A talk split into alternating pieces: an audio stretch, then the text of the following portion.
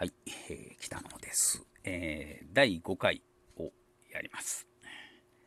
えー、っと、ここまではですね、あの、前から順番にずっと読んできたんですが、えー今回はちょっと変えまして、えーっと、生き物というか、あの動物の話を、え3つ読みます。またそれについて1つずつ喋って、で、最後に3つ続けて読みます。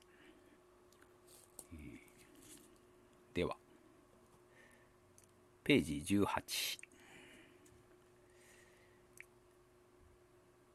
近所に猿が出たと聞いた。近くに山はないから飼われていたのが逃げ出したのか。公園の砂場に足跡、商店街に糞、裏の塀の上に手形。確実に近づいてきている。自分の腕を見ると、いつからか随分毛深くなっている。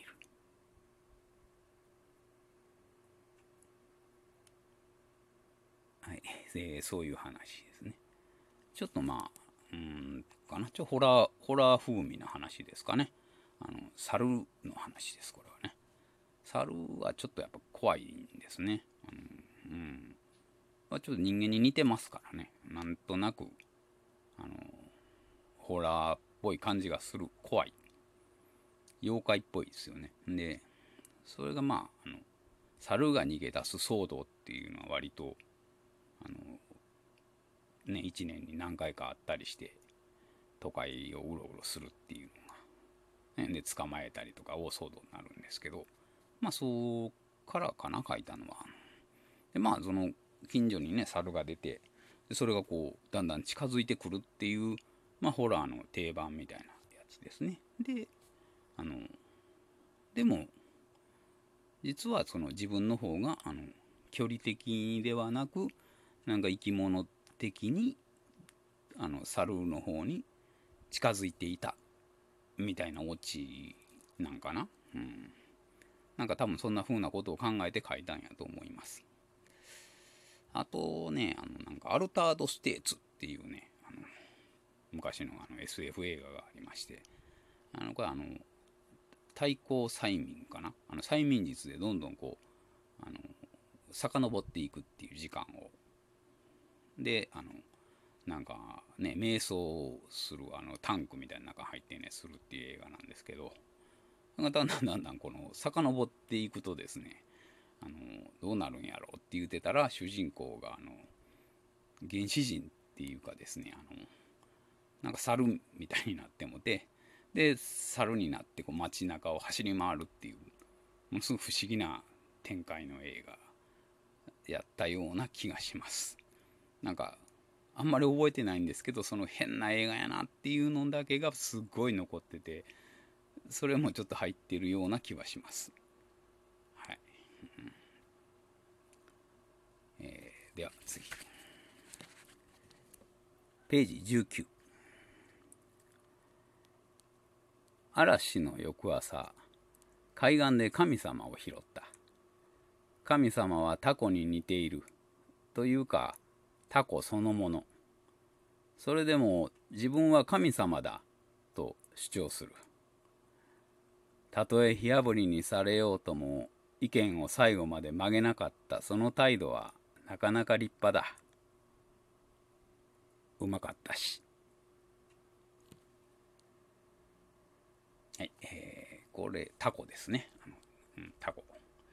まあ嵐の翌朝に拾うんですよ。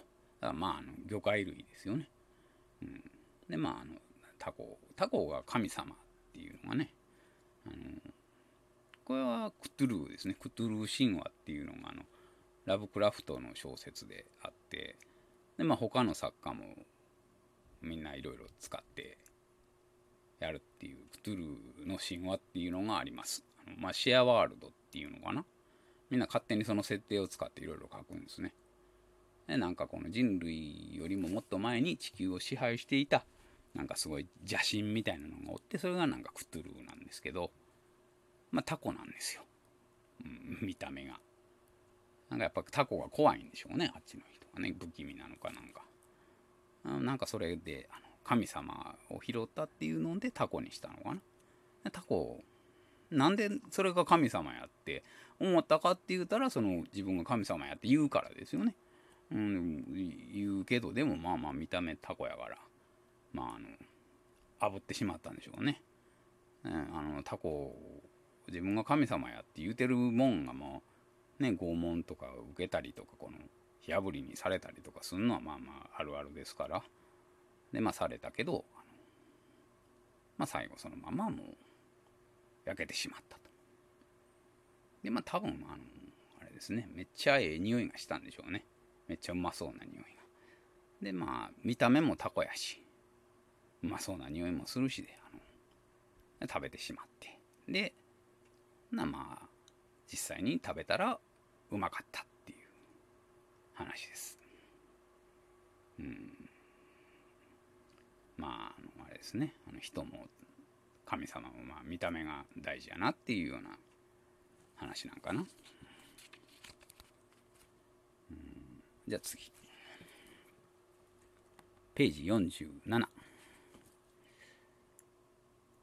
テラフォーミングにタヌキが使用されるのは現実改変能力があるからだがすぐ化けの皮が剥がれる程度の効果しかないこともはっきりしている惑星改造に用いるのではなく惑星に送り込む人に対して使用するのである。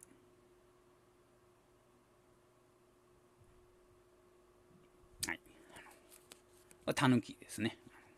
でまああのこれはもう SF ですね。SF らしい SF かな、まあ、テラフォーミングって言ってますからね。あの地球型の惑星に改造するんですね。他の星を。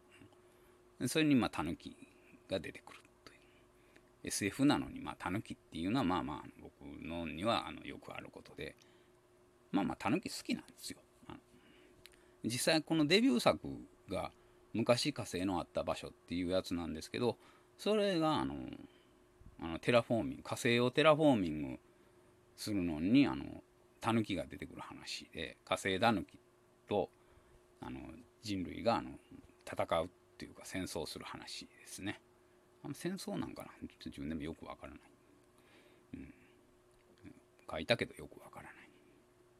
まあ化かされたような話が書きたかったんですね読んだ人間が。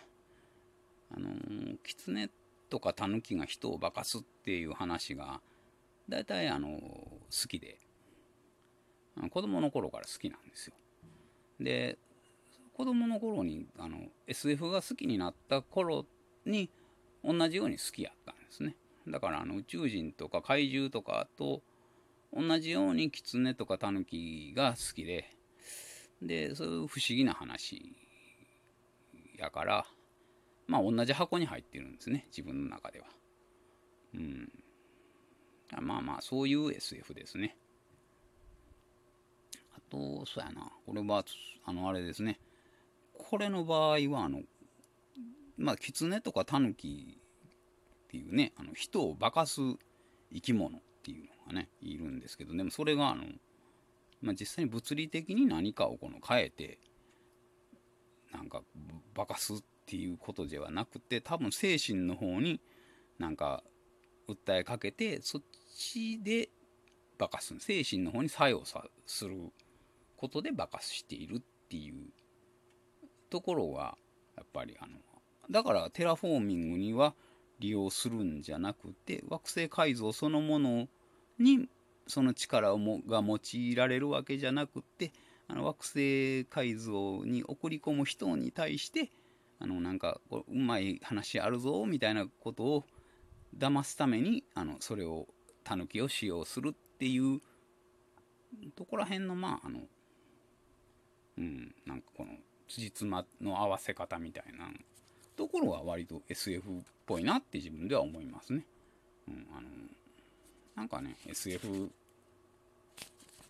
ですねそれが。あのそんな SF です。何を言うてんのかよく分かりませんけどね自分でも、うん、そんな3つでした、じゃあ3つ続けて読みます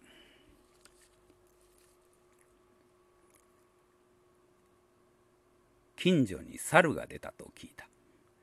近くに山はないから飼われていたのが逃げ出したのか。公園の砂場に足跡。商店街に糞。裏の塀の上に手形。確実に近づいてきている。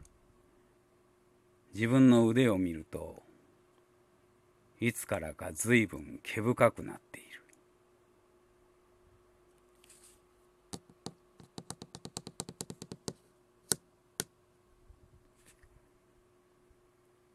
嵐の翌朝海岸で神様を拾った。神様はタコに似ているというかタコそのもの。それでも自分は神様だと主張する。たとえ火あぶりにされようとも意見を最後まで曲げなかったその態度はなかなか立派だ。うまかったし。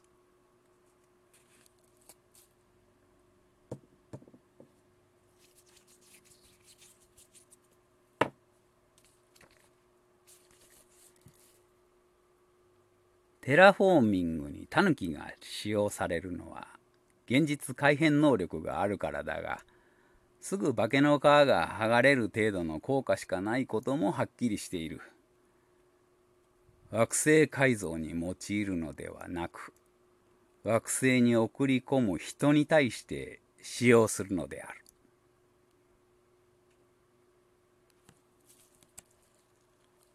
はい以上、えー18、19、47を読みました。うんということでどうもありがとうございました。また次回もよろしく。